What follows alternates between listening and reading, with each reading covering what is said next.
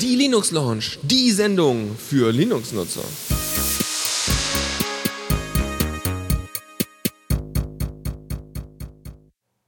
Ja, einen schönen guten Abend äh, und herzlich willkommen zur Linux Lounge. Ich bin äh, wie immer Lukas und äh, wie die letzten beiden Male auch äh, relativ allein hier im äh, virtuellen Studio.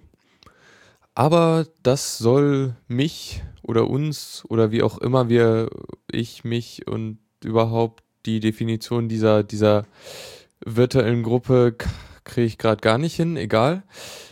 Ja, ähm, Dings, äh, ich äh, spiele jetzt gleich mal Musik ein bisschen und äh, dann geht's auch schon los mit den Themen. Äh, und zwar habe ich mal einen äh, Klassiker rausgesucht und zwar den guten We Are FM oder die, die Band, wie auch immer, äh, mit dem Titel No Words im Director's Cut. Also bis gleich. Neues aus dem Repo. Updates für Anwendungen. Ja, und da bin ich wieder. Ich muss mal eben ah, Mikro umstellen. Ich bin noch etwas leiser als sonst, fällt mir auf. So, ich hoffe, das ist jetzt besser. Ja, genau, das Repo und äh, ihr hörtet ja, wie, wie, wie schon gesagt, eben WeFM mit No Words. Ist doch immer wieder schön und da sollte ja mal, wie auch JavaFund im Chat gerade gesagt hat, mal was Neues kommen. Das fände ich auch. Ja, äh, neue Sachen aus dem Repo und so. Ähm, da da gibt es diese Woche sehr viel und auch vor allem sehr viel Interessantes und Sachen, die irgendwie äh, schon länger, wo wir schon länger mal drauf warten, wie zum Beispiel die Gnome Shell.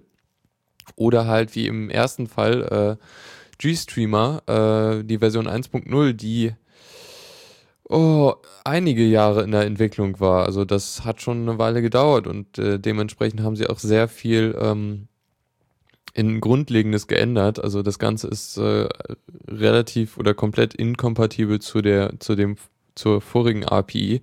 Ähm, Wenn es jemand noch nicht weiß, äh, GStreamer ist ein Framework, um äh, Videos beziehungsweise Audiodateien wiederzugeben. Und da, darauf setzen dann halt diverse Programme auf, wie ich, ja, also zum Beispiel ähm, G-Music Browser, was ich gerne benutze, äh, setzt, kann darauf aufsetzen oder äh, eigentlich jedes, jedes Audioprogramm. Also es gibt sehr viele, die, die das benutzen. Ich vermute mal Rhythmbox und so Zeug wie äh, Totem und so.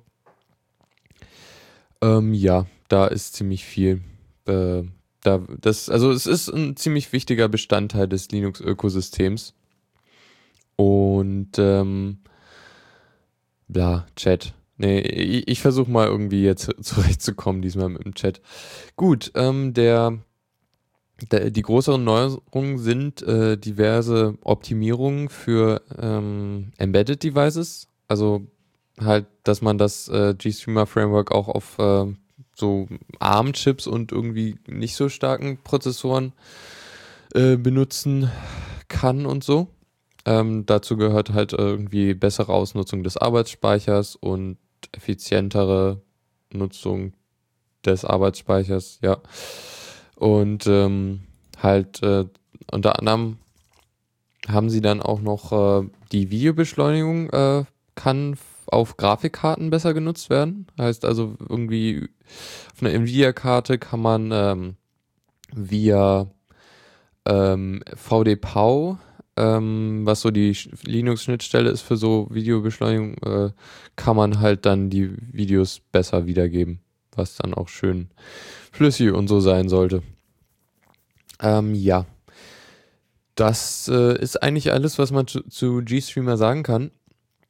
Ähm, eine Sache noch, und zwar gibt's, wer, wer, wer Interesse an sowas hat, der kann sich den Talk, wo die neue Version vorgestellt wurde, anschauen. Der ist äh, äh, in einem schönen HTML5-Player kann man sich den auf äh, ubicast.tv ansehen. Äh, der Link kommt dann in die Show Notes. Und ja, also wer, wer da Interesse hat, kann da mal gucken. Ja, das nächste ist eigentlich das Ding, worauf ich mich freue, was aber, glaube ich, noch eine Weile, also eine Weile länger dauern wird, ähm, bis ich es dann wirklich haben kann. Ähm, was nicht nur daran liegt, dass Arch Linux immer eine Weile braucht, bis es, äh, bis es dann draußen ist und so. Naja, mal gucken. Also, GNOME 3.6 ist äh, jetzt freigegeben worden und da sind doch einige größere oder beziehungsweise recht äh, einschlägige Änderungen gemacht wurden, die, die man dann doch recht stark merkt, wenn man die GNOME Shell aktiv benutzt. Ähm, ich gehe, also es sind echt so viele und in diversen Programmen hat sich was getan. Ich habe jetzt nur mal so die interessantesten rausgesucht und werde sie einfach mal so durchgehen. Ähm, zuerst ist natürlich Nautilus, was so das kontroverse Thema überhaupt gewesen ist. Ähm, da äh, gab es ja eine komplette Überarbeitung des File Managers, was, wie ich finde, echt nötig war. Also der war doch, äh, doch etwas äh, veraltet und halt lange, da hat sich lange nichts, nichts mehr getan. Ähm, und ähm, ja, Dings, äh, naja, sie haben halt das komplett überarbeitet und neue Features ähm, eingebaut. Und äh, äh ja, genau, ich, ich antworte jetzt nochmal auf den Chat eben. Dings, Java Fund, genau. Ähm, ja, es liegt halt nicht nur daran, dass es äh, in der Woche dann im Repo sein wird. Ich werde halt einfach mit einem stabilen System jetzt für ein paar Wochen auskommen wollen und ich werde jetzt eigentlich kein wirkliches Risiko eingehen. Und ähm, so wie ich das verstanden habe, ähm, braucht man für zumindest in Arch, äh, also äh, wenn, wenn ich mich täusche, dann sagt es mir bitte, aber wenn ich das richtig verstanden habe, braucht man in Arch ähm, System D und das ist doch eine recht große, äh, genau, genau, also System D wird äh, benötigt, äh, sagt mir ja gerade auch JavaFund im Chat, ähm, um halt die GNOME, äh, GNOME 3.6 zu installieren und Systemd einzurichten, das ist schon, das ist schon größer, also Init-Skripte äh, und so, das, das ist ja irgendwie das Ding, womit das System startet. Also ist das doch ein relativ wichtiger Teil ähm, im System und da werde ich doch ein bisschen warten, bis ich ein bisschen mehr Ruhe habe, dass ich das irgendwie dann update. Also ja, ich denke mal, also ich werde mal sehen, wie ich da zurechtkomme. Na, mal sehen. Ja, genau, Nautilus, da war ich. Ähm, da hat sich jetzt, wie gesagt, einiges geändert. Das, die UI wurde überarbeitet. Äh, es gibt keine Menüleiste mehr. Äh, und äh, Kontext, einige Kontextsachen wurden in ein, es gibt jetzt, glaube ich, insgesamt zwei Menüs, äh, Dropdown-Menüs, die man äh, im File Manager beziehungsweise im, äh, in der, im Bar, in der, im, ja, in der na oben, oben in der Shell kann man halt auf den Namen des äh, Programms klicken und dann kriegt man so eine Liste und das ist dann halt irgendwie das neue Menü und so. Und da findet man halt irgendwie die meisten Sachen wieder. Und dann gibt es halt noch äh, an der rechten Seite von Nautilus noch so ein paar Sachen, die, die das, ähm, wo man dann noch äh, andere Sachen ähm, einstellen kann. Und ja, es gibt äh, eine neue Suchfunktion, was doch ganz schön ist, weil äh, die andere war quasi nicht benutzbar. Mm, diese ist jetzt äh, wirklich, denke ich, also so wie es aussieht, sehr, sehr performant und äh, sehr einfach zu benutzen. Ähm, vor allem kann man sie einfach dadurch aufrufen, dass man einfach anfängt zu tippen mal gucken. Ich muss echt sehen, ob, ob mir das gefällt, weil ähm, ich nutze, also wenn ich in einem Fenster bin in Nautilus und irg irgendeinem Ordner eine Datei suche, dann, ähm, dann, also früher war das Verhalten halt so, dass man dann einfach anfangen konnte zu tippen und er hat dann nach den Dateinamen in dem Ordner gesucht, also nur nach dem Anfang der, der, des Dateinamens und halt nicht weiter. Und ich weiß jetzt nicht, ob das das so irgendwie einschränkt. Da müsste ich mal gucken, wie das dann äh, äh, sich, ähm, äh, wie das dann funktioniert. Natürlich kann, könnte es auch sein, dass er zuerst im, im, äh, im, äh, im, im ersten Ordner, wo er gerade drin ist, äh, sucht und dann irgendwie die Suche erweitert. Was ich dann, denke ich, doch ganz sinnvoll fände. Naja, mal sehen. Genau, das, also das sind so irgendwie die Sachen in Nautilus. Natürlich sind dann auch, wie gesagt, einige Features weggefallen, wie der zwei ähm, Pane Mode oder also halt irgendwie in einem Fenster zwei, zwei Ordner gleichzeitig geöffnet haben, irgendwie im, im Sinne des äh, Midnight Commanders und so, was man ja vielleicht kennt.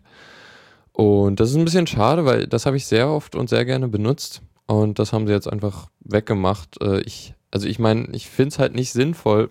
Ähm, die hätten doch einfach das da lassen können, weil äh, normaler Benutzer stößt da eh nicht drauf, weil es nur über eine Tastenkombination verfügbar war und im Menü. Aber ja, also das, das ist doch eigentlich nicht auffällig. Das stört doch eigentlich nicht. Also das finde ich ein bisschen echt schade und vielleicht gibt es da irgendwie Möglichkeiten, das wieder reinzukriegen.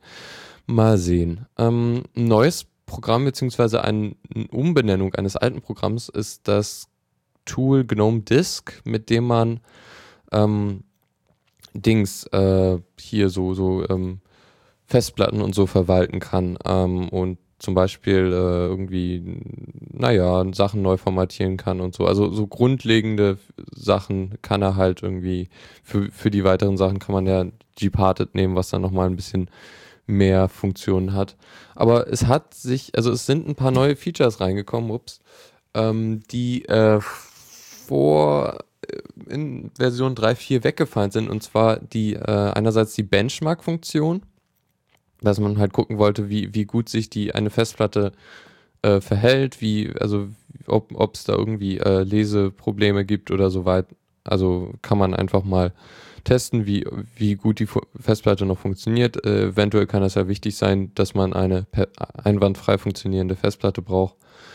Ähm, sonst kann man dann noch über die bei ATAP-Platten kann man die äh, Stromsparfunktion und die Lautstärke regeln. Äh, da gibt es so Einstellungen. Äh, bei ATA-Platten, da, da, da kann man irgendwie, da ist halt irgendwie auch dann wirklich so ein Mikrocontroller drin, der dann äh, entsprechende Sachen machen kann und dann kann man dem halt auch sagen, dass er nicht so laut sein soll, sich nicht so schnell drehen soll und so. Ähm, und was ich auch interessant finde, man kann äh, Images ein, ein, äh, einhängen. Was heißt zum Beispiel, man kann sich irgendwie ähm, ähm, Dings. Ach ja, naja. Ähm, also man kann irgendwie so ein ISO-Image, was man irgendwo gefunden hat, einfach mal mounten. Problemlos jetzt auch in der GUI. Ähm, das äh, Ganze ist doch interessanter geworden. Also ich ja, es war bis jetzt doch eher nutzlos, wenn man gerne mit Gparted gearbeitet hat, aber Gparted hat halt nicht dieses äh, Benchmark-Funktion und irgendwie diese Prüfung, ob die Platte einwandfrei funktioniert und solche Sachen. Das finde ich doch dann auch interessant. Äh, um jetzt nochmal kurz auf den Chat einzugehen, Supertux fragte, warum, ähm, warum äh, Systemd eine Bedingung, äh, eine Abhängigkeit, also warum GNOME 3.6 eine Abhängigkeit auf Systemd hat das ist, glaube ich, wenn ich es richtig verstanden habe, eine, eine Geschichte in Arch. Einfach nur, weil äh, ähm, ich denke mal, das ist einfach zu aufwendig, jetzt Init-Skripte für verschiedene Init-Systeme zu schreiben und da, da, da, ähm, da halt äh, ähm, Arch Linux jetzt sowieso auf System, die in naher Zukunft wechseln will, äh, dann ähm, dann ist es halt äh, wesentlich einfacher, dann nur noch für eins, eins äh, das zu schreiben. Ja, müsste mal gucken, vielleicht stimmt das auch gar nicht, ich weiß es nicht. Ein ganz neues Tool, was jetzt in der GNOME Shell oder in GNOME mit drin ist, ist ähm, die das äh, ja, es verwaltet virtuelle Maschinen, nennt sich Boxes, äh, ist jetzt offiziell nur als Preview mit in der Software-Kollektion von GNOME. Aber es ist schon mal drin, das ist ja schon schön und man kann es testen. Also im Grunde so ein bisschen wie VirtualBox. Es setzt auf QEMU auf, heißt also, es kann mit KVM und Xen arbeiten, so wie ich das richtig verstanden habe. Und man kann halt sowohl auf einem lokalen äh, Computer als auch auf einem entfernten via äh, VNC dann die virtuellen Maschinen steuern. Das ist doch echt nett, finde ich. Also so, so, wenn man damit arbeitet, dann äh, kann ich mir das gut vorstellen. Aber ich persönlich mache jetzt nicht so komplexe Sachen. Also da ist doch VirtualBox die leichtere Lösung. Na gut, Empathy ähm, ist jetzt auch nur kurz erwähnt, hat einen, äh, das Design wurde angepasst an GNOME 3 und so an das gesamte und ähm, am, am, am Dings, am Leute, mit denen man viel kommuniziert, werden jetzt irgendwie besser präsentiert. Äh, keine Ahnung, wie das genau aussieht. Ich konnte da keinen Screenshot finden. Aber ja, also irgendwie sieht man dann die Leute eher, die man, die, mit denen man häufig spricht. Das ist doch eigentlich super. Ja, Epiphany oder wie jetzt auch in Zukunft Web oder schon seit einer Weile Web genannt, einfach nur, äh, der Browser in GNOME, der hat jetzt auch eine neue Übersicht wie in Firefox gekriegt, wo man äh, einfach so die, die Tabs, äh, die, die meistbesuchten Seiten sieht in, äh, in, mit Vorschau-Bildchen. Vorscherbildchen. Ähm, Dings, äh, ja genau. Äh, und es gibt ein, der Vollbildmodus hat sich insofern verändert, dass man jetzt kein, gar keine Bedienelemente mehr sieht, äh, die verschwinden komplett bei äh, Epiphany. Joa, ähm, zur Shell, äh, da gibt es einige Änderungen am, äh, an der Oberfläche, heißt also erstmal die Notifications wurden überarbeitet, da sind nur noch Icons und die sind auch sehr groß und äh, sehr prominent und äh, die äh, Notification Area wird nur aktiviert, wenn man äh, längere Zeit am unteren Bildschirmrand ist oder es über eine Tastenkombination äh, macht, die da namentlich ist. Äh, Super M war es, glaube ich. Ja, wo habe ich es denn aufgeschrieben? Super M, genau. Ähm, da, darüber kann man das jetzt starten. Ähm, die andere Änderung ist, dass im Dock jetzt ein Icon ist, mit dem man zu den Anwendungen gelangt. Dafür ist das äh, im oberen Teil verschwunden. Da steht jetzt gar nichts mehr. Also kann man übers Dock jetzt die, äh, die weiteren Anwendungen finden. Ja, sonst gibt es noch ein paar Erwähnungen. Jetzt gibt es im Konten, bei den Konteneinstellungen kann man jetzt auch Facebook-Konten hinzufügen, sowie äh, SkyDrive äh, wird jetzt unterstützt und Exchange Web Services und äh, Active Directory, was so halt so irgendwie, also in größeren Firmen wird das mal gerne verwendet, so mit Microsoft Gedingsbums und so. Also wer, es kann Leute geben, die, die es äh, benutzen äh, in so größeren Firmen und so. Aber der normale User wird das wohl eher nicht brauchen. Ja, mh, mm, Lockscreen hat sich auch geändert, relativ gut. Das ist jetzt so quasi so eine GUI für wie für ein Tablet. Also man kann da das so hochschieben und dann äh, verbirgt sich dahinter der, der Anmeldebildschirm. Aber das äh, kann man sich einfach mal angucken. Ich kann, wie gesagt, noch nicht so wirklich sagen. Das muss man mal, glaube ich, einfach äh, aktiv benutzt haben. Ja, und Wacom-Tablets äh, werden besser unterstützt, was ich natürlich persönlich sehr schön finde. Ähm, obwohl ich mein Tab äh, Wacom-Tablet noch nicht so wirklich anschließen konnte. Weil, also, beziehungsweise ich kann es benutzen und alles, aber die Gnome Shell erkennt es nicht aus irgendwelchen Gründen. Ich muss da nochmal nachgucken. Aber mal sehen, vielleicht haben sie es ja gefixt. Ähm, eine Neuerung, ach ja, genau, die letzte Sache. Äh, es gibt jetzt auch ISO-Images für zum Testen von der GNOME von GNOME. Ja, ich will immer GNOME Shell sagen. Naja, ähm, auf Basis von Fedora, da kann man die neue GNOME-Version einfach mal testen in der virtuellen Maschine oder so. Und sie haben jetzt drei Firefox-Erweiterungen äh, vorgestellt, mit denen man den Firefox äh, an das Design von, der, von GNOME und äh, integ ah, was integrieren? Ich weiß nicht mehr, was das dritte gemacht hat. Also das eine fügt so ein Icon hinzu, also fürs Menü, was so ähnlich aussieht wie bei Epiphany. Und das andere äh, ist ein Theme, was dann äh, so wie, wie, wie Gnome Shellig halt äh, aussieht. Also ja, wer, wer irgendwie den Firefox da mal mehr reinbringen will in die Gnome Shell, kann sich das ja mal angucken. So, das soll es dann auch zur Gnome Shell gewesen sein. Mhm. Ähm, Dings ja, ähm, finde ich auf jeden Fall sehr interessant. Ich muss aber auf jeden Fall noch mal gucken, wie äh, es in der Praxis sich verhält. Mal sehen. Ich bin auf jeden Fall gespannt, wenn ich es dann endlich habe. oh. ähm, ja, genau. Minitube, äh, eine kurze Erwähnung äh, wert. Äh, Version 1.9 ist rausgekommen. Minitube ist ein äh, Videoplayer für YouTube auf dem Desktop, mit dem man dann ähm, hm, ja, man kann einfach Videos äh, angucken von YouTube und äh, auch runterladen und so. Ähm, das, die wichtigste Neuerung ist, äh, an die kürzliche API-Änderung haben sie sich angepasst. Äh, vor kurzem haben die die API größer geändert und dann konnte man mit den verschiedenen, ähm, verschiedenen ähm, Dings da, verschiedenen äh, Clubs jetzt, jetzt ähm, naja, es gibt so verschiedene Download-Skripte für YouTube und die funktionierten dann auf einen Schlag nicht mehr und äh, das wurde jetzt auch in, in äh, Minitube angepasst. Ähm, zudem wurde die Suche verbessert. Jetzt gibt es so Vorschläge im Sinne von äh, Did you mean das und das? Also wenn man irgendwie ein Wort leicht falsch geschrieben hat.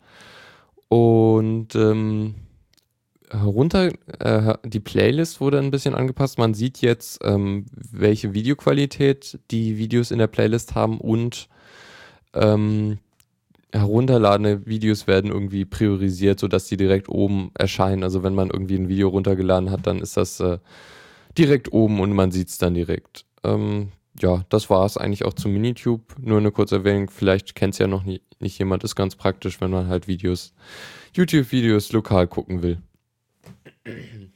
So, ähm, das nächste ist ein, auch ein relativ interessantes Dings für uns, weil wir Joomla aktuell einsetzen, allerdings in so einer relativ alten Version, dass äh, wir, glaube ich, nicht so leicht updaten können. Und zwar ist Joomla 3.0 rausgekommen. Ähm, das schöne Content-Management-System, äh, was jetzt einige Jahre in der We Entwicklung war. Ich glaube, nee, ich kann ja mal nachgucken. Ähm, äh, das, das äh, nee, steht hier nicht. Also ähm, es ist ein großer Versionssprung. Es war eine Weile in der Entwicklung und ähm, bringt einige Neuerungen ähm, mit sich, unter anderem neue äh, Templates, äh, die, aus denen man irgendwie für die Seite wählen kann und eine neue Admin-Oberfläche, die dann auch auf äh, mobilen Geräten einigermaßen gut aussieht. Also kann man sich dann irgendwie seinen, seinen Joomla dann auch ähm, lokal äh, auf dem na, auf dem Tablet oder auf dem Handy dann äh, administrieren. Äh, dazu ist noch zu sagen, dass äh, man von Joomla 2.5 relativ einfach äh, upgraden kann. Also da gibt es so ein Skript, was einem den, den, Ab den Aufstieg ermöglicht. Äh, bei früheren Versionen denke ich mal, ist es ein bisschen schwerer. Das wird bei uns auch das Problem sein beim Radio. Also wir können, glaube ich, nicht so ohne weiteres da äh, aufsteigen in der Versionsnummer. Ähm, ich habe jetzt natürlich einige Features ausgelassen von dem, also von dem großen 3.0er Release. Aber das könnt ihr ja auch mal äh, nachlesen. Der Link ist dann in den Show Notes. Für wen? Für die, die es interessiert. So, ähm, eine weitere kurze Erwähnung ist das Programm Pinter, ein äh, Klon von dem allseits berühmten, berüchtigten Programm äh, Paint oder Paint.net, was man ja irgendwie bei Windows direkt dabei kriegt, was ein ja, relativ einfaches Zeichenprogramm ist, mit dem man so ein paar Kleinigkeiten machen kann. Äh, und Pinter ist jetzt eine, eine, eine freie, freie Alternative dazu, die jetzt in der Version 1.4 rausgekommen ist und äh, diverse Neuerungen bringt im, in Sachen äh, ähm, Auswahlwerkzeugen. Da gibt es für das Zauberstab-Tool, womit man quasi so eine frei, sich frei auswählen kann, ähm, wie, ähm, ähm, wie man, ähm, also man kann, hat eine freie Selektion von Flächen und äh, da gibt es jetzt irgendwie noch wei weitere ähm, Modi, mit denen man dann irgendwie Sachen zu der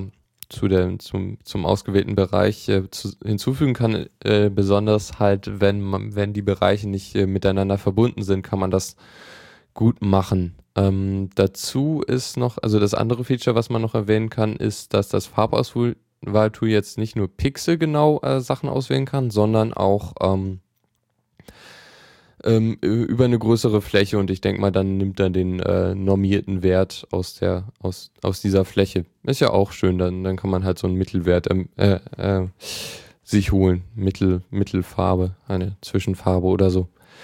Ja, das äh, soll es dazu gewesen sein. Ähm, dann gibt es Open WebOS. Äh, von WebOS hat man ja ein bisschen länger nichts gehört, oder zumindest ich nicht.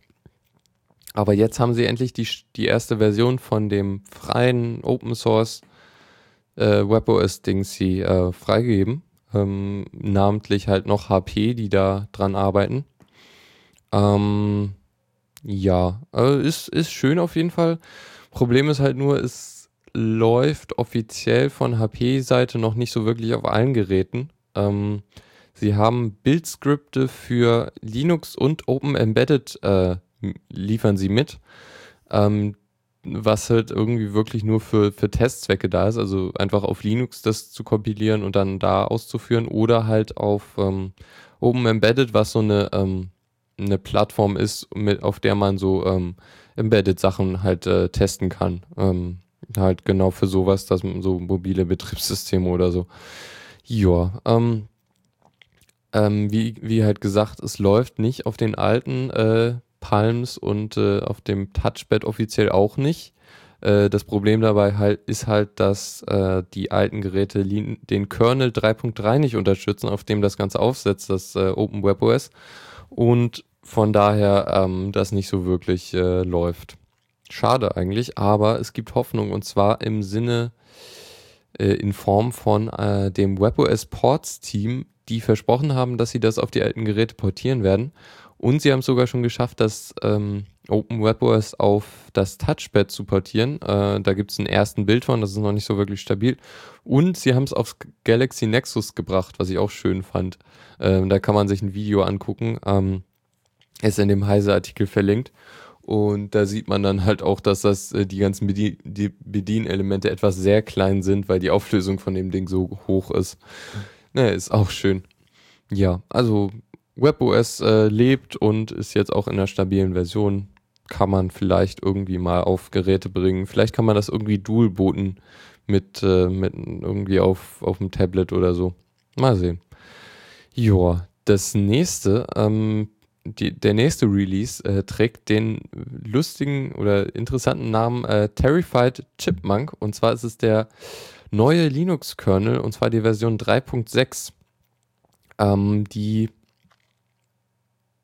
Dings, äh, die jetzt früher gekommen ist, genau, das wollte ich sagen. Dies, ähm, es war ja irgendwie so gedacht, dass die ähm, etwas später kommt, weil irgendwie noch so ein Linus hatte damit ein bisschen gescherzt, ähm, dass, ähm, der, dass es noch ein Release-Candidate äh, gibt und das noch ein, irgendwie ein bisschen verzögern würde, aber irgendwie, er schrieb dann in den Release-Notes, ja, nach meinem Gefühl war, lief alles gut und so und äh, können wir releasen.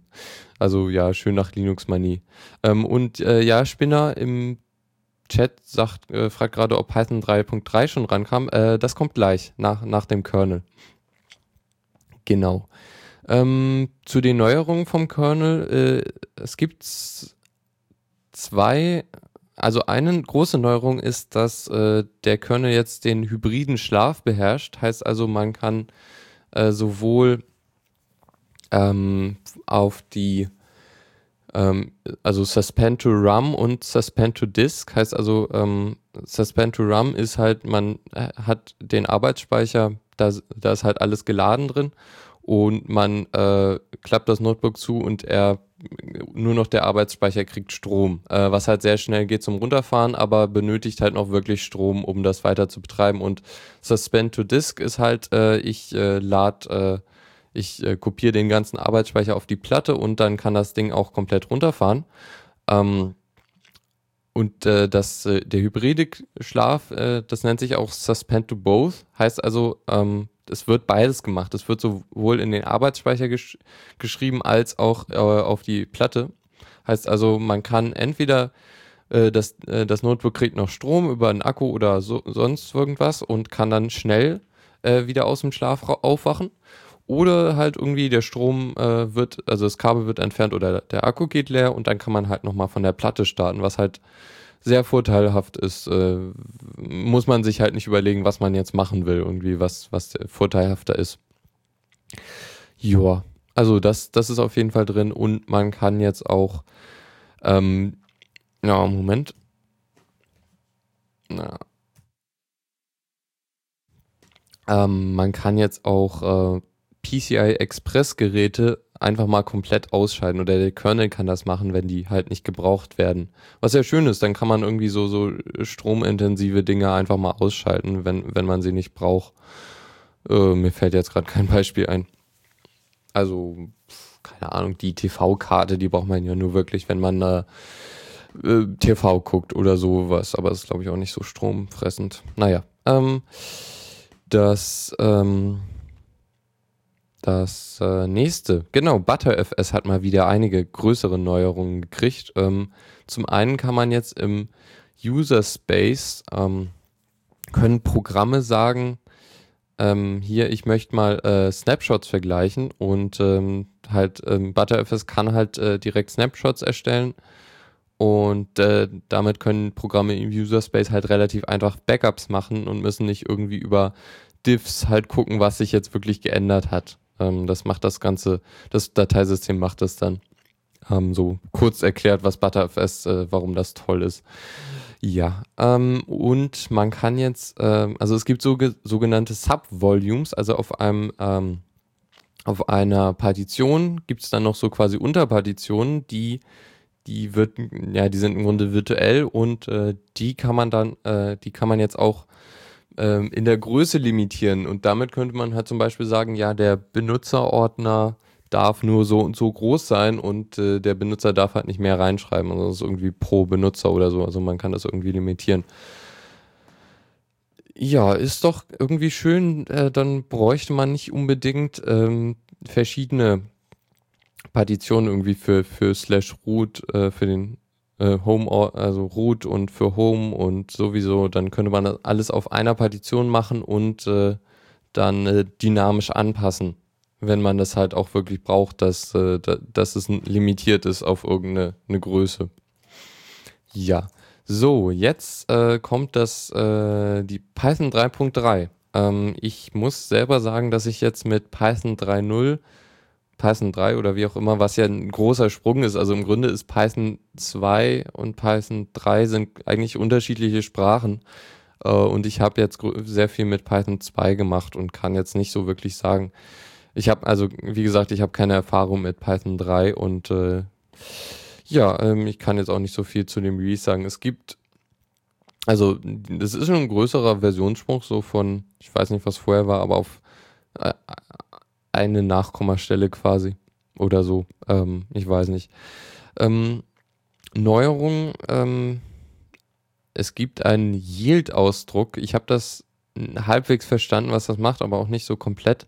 Ähm, mit dem Yield kann man äh, Iterationen äh, besser, ähm, kann man mit Iterationen besser umgehen. Äh, wenn ich das richtig verstanden, kann man halt irgendwie sagen, ich bin jetzt in einer äh, Schleife und die äh, soll halt äh, so und so oft wiederholt werden und dann kann man halt sagen, hey, stopp, jetzt hör mal auf mit der Schleife. Aber dann kann man gleichzeitig sagen, ja, also man kann dann später sagen, hier mach mal weiter, wo du aufgehört hast. Ähm, was ja, also sowas zu, normal zu programmieren wäre echt äh, relativ aufwendig, aber somit kann man das dann relativ ziemlich einfach machen. Ähm, ja, wie gesagt, ich habe es nicht so ganz durchdrungen, aber da, damit kann man sicher schöne Sachen machen. Ähm, sonst gibt es ähm, einen neuen La Launcher für Windows, was ja auch voll wichtig ist hier in der Linux Launch. Ja, wen es interessiert. Und es gibt ein paar ähm, äh, neue Module ähm, für String, nein, nee, die Module, also es gibt, denke ich mal, Standardmodule, äh, die es jetzt gibt, und zwar erstmal, also die interessanten sind ähm, IP-Address, mit dem man äh, Objekte kriegt für IP-Adressen und Netzmasken und so, um halt damit besser umgehen zu können, ist sicher ziemlich also ja, wenn man damit arbeitet, da ist das, denke ich mal, ganz praktisch, weil man dann irgendwie so direkt so ein Prüf, Prüf, äh, eine, ähm, eine, naja, also de, de, du kannst halt keine ungültigen IP-Adressen übergeben und musst das nicht selber prüfen. Äh, was ja auch ganz praktisch ist, ähm, wenn man jetzt äh, zum Beispiel in äh, irgendwie äh, sonst immer IPv4-Adressen gekriegt hat und äh, jetzt plötzlich eine V6-Adresse kriegt und der Prüfalgorithmus äh, prüft halt nach äh, vier Punkten und sieht jetzt plötzlich Doppelpunkte, dann ist das natürlich doof. Und wenn man halt dieses Modul dann nutzt, dann wird das problemlos laufen, weil das einfach mal mit V4 und V6 umgehen kann, würde ich mal stark von ausgehen. Ähm, das andere Modul äh, ist das LZMA-Modul, was äh, halt so Dateikompressionen mit dem XZ-Algorithmus und LZMA-Algorithmus äh, äh, unterstützt. Und XZ, das sagt einem vielleicht äh, so einiger Arch Linux-User. Äh, was? Und zwar ist das irgendwie, also man sieht ja immer die tar.xz-Dateien, die, äh, was im Grunde die Pakete sind von, von Arch. Und das ist, soweit ich weiß, ein relativ moderner Kompressionsalgorithmus. Ähm, und von daher ist das ja super, dass man das jetzt auch in Python benutzen kann. Ähm, ja, das ist so eigentlich so Python 3.3 eigentlich alles gewesen. Wie gesagt, ich kann mich jetzt nicht so zu den Änderungen äh, relaten, wie man so schön sagt. Ähm, müsste ich halt mehr machen mit Python. Äh, 3. genau genommen. Also mit Python 2 arbeite ich schon recht aktiv. Ja, aber auf jeden Fall interessant. Also Python 3 ist auch so eine interessante Sache, was sie da alles geändert haben und so. Kann man sich ja vielleicht mal angucken. So, es ist schon 20 Minuten vor Sendungsende und ich habe äh, gerade mal die, äh, das Repo äh, fertig gemacht. Das ist doch meine Leistung, oder? Äh, dafür ist, äh, ist der Rest jetzt nicht so lang. Ähm, ja, hier, hier Jingle vorstellen, der ja hoffentlich bald mal kommt für den Newsflash. Und zwar, erste News, äh, Firefox hat, oder Mozilla, warum steht da Firefox? Ich weiß es nicht äh, Mozilla hat ein äh, neues, äh, genau gesagt haben sie Personas, die Personas. Erinnert sich noch jemand, als die äh, neuen Themes noch Personas hießen? Ach ja, das waren Zeiten. Jetzt haben sie es äh, wieder, also zumindest haben sie den Namen wieder reaktiviert und haben jetzt ein OpenID-ähnliches Ding gebaut. Und also OpenID, wenn man, wenn es einem nicht sagt, damit kann man halt Logins realisieren und hat dann einen Login und kann sich dann auf anderen Seiten damit anmelden. Ähm, OpenID ist da so das gängigste, was, was eigentlich äh, dafür benutzt wird. Ähm, und irgendwie mit Persona will Mozilla das jetzt ähm, noch mehr äh, einfacher machen und gerade auch für Betreiber. Es gibt da irgendwie so ein, so ein Zitat von einem ähm, Webseitenbetreiber, der halt meint, das ist total einfach einzubauen in die Webseite. Man braucht nur ein bisschen JavaScript und äh, auf der Client-Seite und auf dem, im Backend muss man halt irgendwie ein bisschen was äh, machen, damit man mit den Logins äh, zurechtkommt äh, über die über äh, Persona. Und ja, es ist schon in den meisten Browsern benutzbar, auch auf mobilen Geräten, was ja echt schön ist. Und das Ganze ist Open Source, heißt also jeder könnte ein Backend bauen für Persona und sich dort dann Accounts, von dort aus dann Accounts verteilen. Äh, aktuell kann man natürlich auch zu Mozilla gehen und dort dann einen Persona-Account kriegen und damit sich dann testweise, zum Beispiel bei der New York Times, äh, nee, bei Times war es, glaube ich. Also die haben irgendwie so, ein, ähm, so eine Rätselgeschichte, Kreuzworträtselseite und da kann man sich damit anmelden. Auf jeden Fall sehr interessant. Ähm, eine Sache, das muss ich gleich machen. Ich habe noch was für in den Show Notes vergessen. Ähm, ja, das war es eigentlich dazu. Jetzt komme ich zu der nächsten eher weniger erfreulichen News. Äh, und zwar gibt es in Android eine ziemlich große Lücke, die sehr kritisch ist, ähm, sogar noch kritischer, wenn man äh, im Besitz eines Samsung-Geräts ist. Und zwar ähm, lässt sich über eine, also über Steuercodes, äh, die kann man so in, in Form von Nummern äh, einfach angeben äh, und damit kann man halt so Sachen aufrufen, wie zum Beispiel die E-Mail-Nummer, also die eine einzigartige ID für jedes Telefon. Also die kann man zum Beispiel ähm, die kann man halt zum Beispiel äh, ausrufen oder man kann halt auch mit so einem E-Mail-Code sagen, äh, kann man die SIM-Karte einfach so sperren. Ähm, was dann doch äh, also erstmal ist es unwiderruflich, man kann es nicht rückgängig machen. Die SIM-Karte ist dann komplett gesperrt.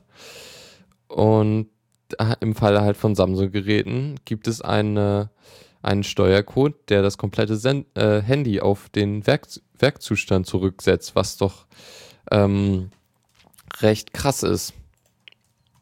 Ähm, das äh, ist doch echt doof, wenn dann plötzlich äh, irgend, aus heiterem Himmel, Himmel ist das Handy einfach mal zurückgesetzt. Äh, die ganze Sache ist halt wirklich so, wenn, wenn man kein, nicht auf dem aktuellsten Android ist, was jetzt Android 4.1.1 ist, wo sie das gefixt haben, äh, kann man halt äh, davon angegriffen werden. Und das läuft halt so ab, dass man, äh, dass der, das Wählprogramm von Android, äh, die, äh, also so Tell-Doppelpunkt-URLs, wo man halt dann eine Nummer angeben kann, die werden halt frag ungefragt, äh, da werden die Steuercodes ungefragt einfach ausgeführt. Heißt also, man müsste nur in der URL oder auf einer Webseite den Link haben, wo dann das, wo dann Tell, äh, äh, wo man dann so eine E-Mail-Nummer angibt und dann, dann ist die SIM-Karte äh, gesperrt. Das ist doch echt doof.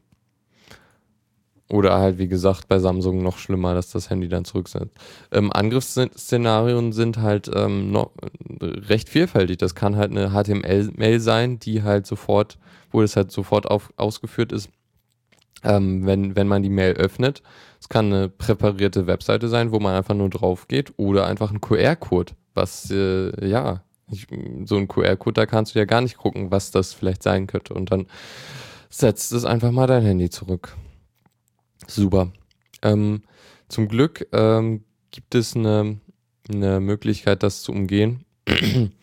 äh, beziehungsweise kann man sich einfach eine App installieren, die, ähm, die dann. Äh, Moment, ich muss mal was trinken.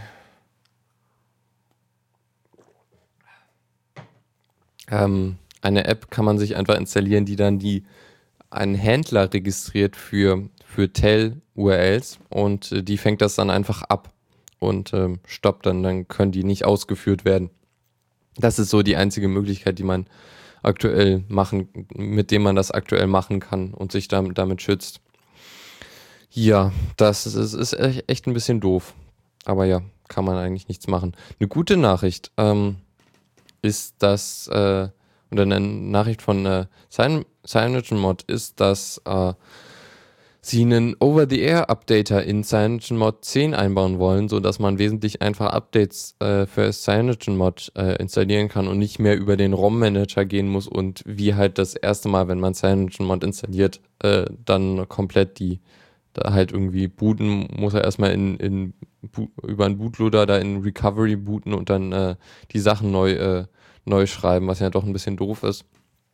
Aber also so geht's halt wird es halt wesentlich einfacher gehen und damit kann man dann halt auch ja, genauso leicht äh, Updates installieren wie auf einem normalen Android, was doch echt schön ist. Damit, damit äh, gleichen die nochmal Nachteil aus.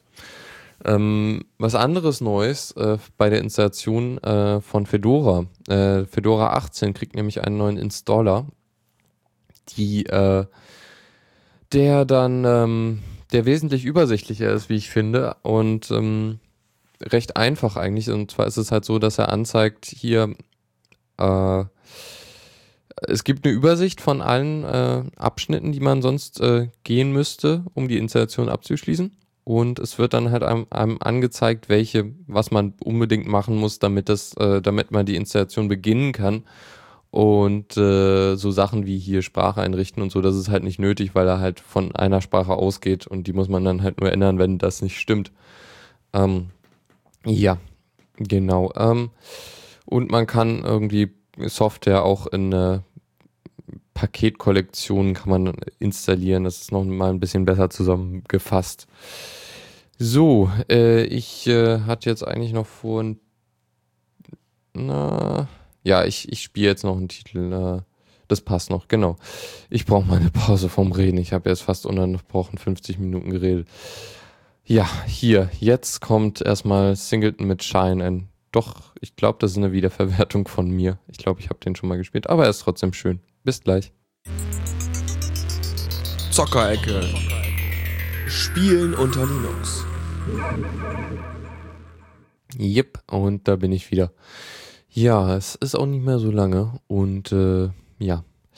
Genau, ähm, ein paar Spiele, die ich, ähm, beziehungsweise das ist, das ist eine Empfehlung von ähm, Cebix, äh, der, der mir netterweise eine E-Mail geschickt hat. Und zwar ist es ein Spiel für Android. Ähm, nennt sich ähm, Android Puzzles, wenn ich mich nicht täusche. Äh, und das sind, äh, ist eine Sammlung aus insgesamt 33 verschiedenen äh,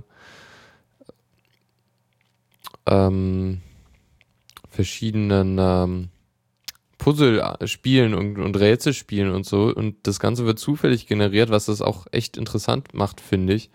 Ähm, da kann man halt äh, sehr viel, äh, ja, da kann man halt quasi unendlich viel mitspielen, weil es einfach immer neu ist und einfach zufällig generiert. Ja, ähm, ich habe ein bisschen damit rumgespielt, also so ein paar Sachen, so ein paar Puzzlearten gefielen mir nicht so gut, aber einige sind doch echt interessant auch und auch recht fordernd. Also sind nicht so die einfachsten Puzzle. Ähm, also wer, wer, da ein bisschen gefordert will, werden will, kann sich das ja gerne mal angucken. Ja, mh, mm, das der Spieletipp. Äh, und äh, es gibt eine News zu ähm, Steam for Linux. Ähm, und zwar ist jetzt offiziell oder nächste Woche fängt offiziell die Beta-Phase an. Äh, erstmal eine interne Beta äh, innerhalb von Valve und dann, dann ähm, äh, irgendwann im Oktober kommt dann die, äh, kommt dann die äh, externe Beta, wo man so ungefähr 1000 äh, Tester ein, einladen will, ähm, die das dann, Ganze dann testen sollen. Auch jeder kann sich dann äh, bewerben. Das wird noch auf dem Steam-Blog äh, da äh, bekannt gegeben, wie, wie das dann äh, passieren soll. Ja, ähm, und es wurde noch bekannt gegeben, die Beta umfasst ein, den Steam-Client und ein Valve-Spiel ähm, wo sie nicht sagen, welches. Äh, entweder ich, ist es wirklich ein Spiel und ist es dann das, was sie zuerst gemacht haben, äh, was sie zuerst portiert haben, und zwar ähm, Left 4 Dead. Oder sie machen es irgendwie so, dass jeder Tester ein anderes Spiel kriegt, dass sie dann irgendwie, irgendwie dann jedes Spiel testen wollen. Ähm, und, und so. Und das wird dann, man kriegt das Spiel halt auch quasi umsonst, denke ich mal, deshalb das nur ein Spiel. Naja, ähm, das soll es dann auch zur Zockerecke gewesen sein. Ich freue mich auf jeden Fall, bis dann mal ähm, Steam kommt. Ja. Äh, wir wechseln dann einfach mal in die Kategorie. Kommando der Woche. Das Terminal kann mehr. Yep. Ich habe ein schönes Tool gefunden, eher durch Zufall, weil ich ein Problem hatte mit einem äh, mit einer XML-Datei, die total un unaufgeräumt war. Und es gibt das äh, Kommandozeilentool Tidy äh, oder Tidy HTML, äh, mit dem man den HTML oder XML-Code oder irgendwas auch äh, einfach mal aufräumen kann. Äh, das zum einen kann man halt die Sachen irgendwie schön in Zeilen äh, räumen und äh, schön einrücken und so und das Ganze so sauber machen und lesbar machen. Und äh, Tai validiert auch den Code, also guckt halt, ob das alles so ähm, stimmt. Äh, also ob es dem HTML-Standard gerecht wird oder bei XML, wenn man halt selber ähm, XML-Elemente eingeführt hat, die kann man dann äh, Tidy auch sagen. Also den, den kann man ge äh, Bescheid geben, hier, ich benutze das und das äh, XML-Element und äh, ja, dann guckt er, ignoriert er das halt und guckt halt wirklich, ob das alles, ob die Syntax irgendwie stimmt, ob all, alle äh, Elemente schön abgeschlossen werden und so weiter, ob das alles halt stimmt. Ja, ist auf jeden Fall interessant für Leute, die ein bisschen HTML irgendwie debuggen wollen oder so. Dann muss man das nicht in so einem Online-Services, in so einem Online-Service machen. So. Ja, also das ist das Kommando der Woche. Vielleicht nutzt es ja noch jemand anderem. Ja, schön. Ja, Supertux wusste, dass ich von XML auf Tidy komme. Ja, schön. Ähm, dann soll es das auch gewesen sein für diese Linux Lounge und leider erstmal die letzte äh, mit mir, weil ich ja umziehen werde und äh, das auch schon am Ende der Woche mal. Ich weiß halt auch nicht so wirklich, wann ich dann wieder irgendwie vernünftig ins Internet komme, so dass ich dann Sendungen machen kann. Das muss, wird sich halt alles ergeben. Und ja, mal sehen. Äh, ich werde mich dann halt erstmal verabschieden für, für unbestimmte Zeit, so leid es mir auch tut. Ja. Ähm, morgen werde ich dann noch eine Musiksendung machen, mal gucken, wie lang die wird. Aber ich bin schon fleißig dabei, Musik rauszusuchen. Das wird auf jeden Fall interessant. Ja, und äh, mir bleibt eigentlich nur zu sagen, auf Wiedersehen und äh, dann hoffentlich bis bald. Und ja, der nächste Titel, den ich jetzt noch spielen will, ist ähm, von Sepp Harm. Fine Worlds featuring Javolenus. Ähm, ja, etwas ruhiger, aber auch schön. Ja gut, dann auf, äh, auf ein schönes Wiederhören möglichst äh, bald und so. Tschüss.